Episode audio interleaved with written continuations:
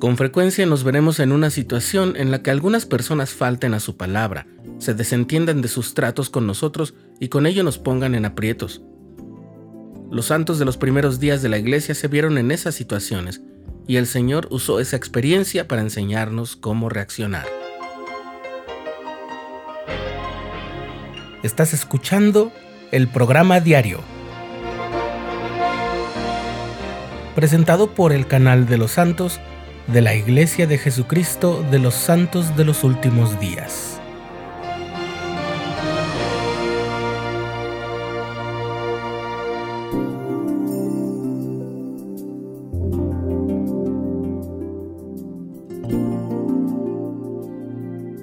Obedeciendo la voz del profeta José Smith, los hermanos de una rama en Colesville, Nueva York, viajaron a Thompson, Ohio, que se encontraba a unos kilómetros de Kirtland para congregarse con sus hermanos de fe.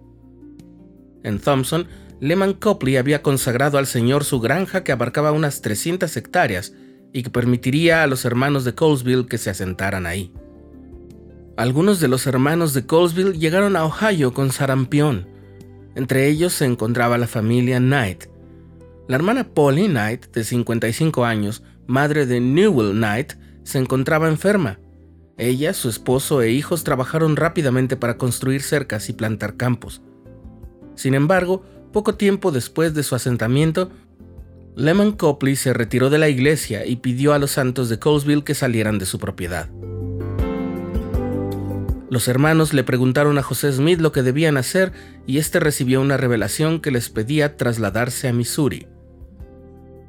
Los Santos de Colesville se prepararon para viajar a Missouri, abandonando Kirtland dos semanas después. Cuando se les expulsó de las tierras que se les habían prometido en Ohio, los hermanos de Colesville recibieron esta revelación del Señor. Sed pacientes en la tribulación hasta que yo venga. He aquí, vengo pronto y mi galardón está conmigo, y los que temprano me han buscado hallarán reposo para sus almas.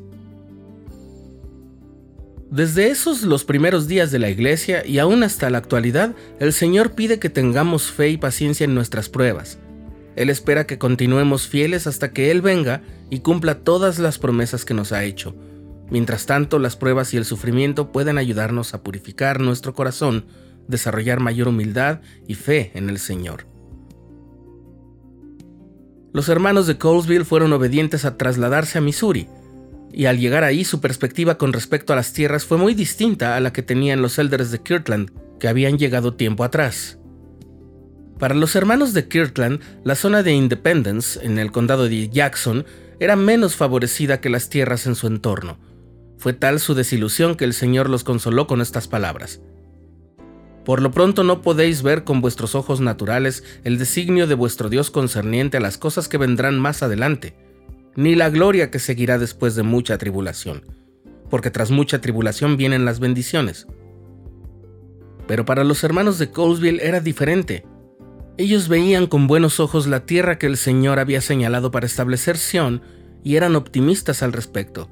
A ellos les parecía que la campiña era hermosa y agradable, con tierras ricas que podían cultivar y labrar. Esta experiencia nos hace recordar la diferencia de opiniones que tuvieron aquellos diez espías que fueron enviados por Moisés para ver la tierra de promisión. Mientras unos dijeron, la tierra por donde pasamos para reconocerla es tierra que traga a sus moradores, y todo el pueblo que vimos en medio de ella son hombres de gran estatura, como leemos en el capítulo 13 de Números. Josué y Caleb, por su parte, dieron un informe distinto. La tierra por donde pasamos para reconocerla es tierra en gran manera buena. Un capítulo más adelante en el libro de números dice, Si Jehová se agrada de nosotros, Él nos llevará a esta tierra y nos la entregará. Es una tierra que fluye leche y miel. Para los hermanos de Colesville, Independence era la tierra prometida, el lugar elegido para edificar Sion. Como puedes ver, esa experiencia de los primeros miembros de la iglesia nos muestra un ejemplo muy claro sobre el perdón, el amor, la perseverancia y la paciencia.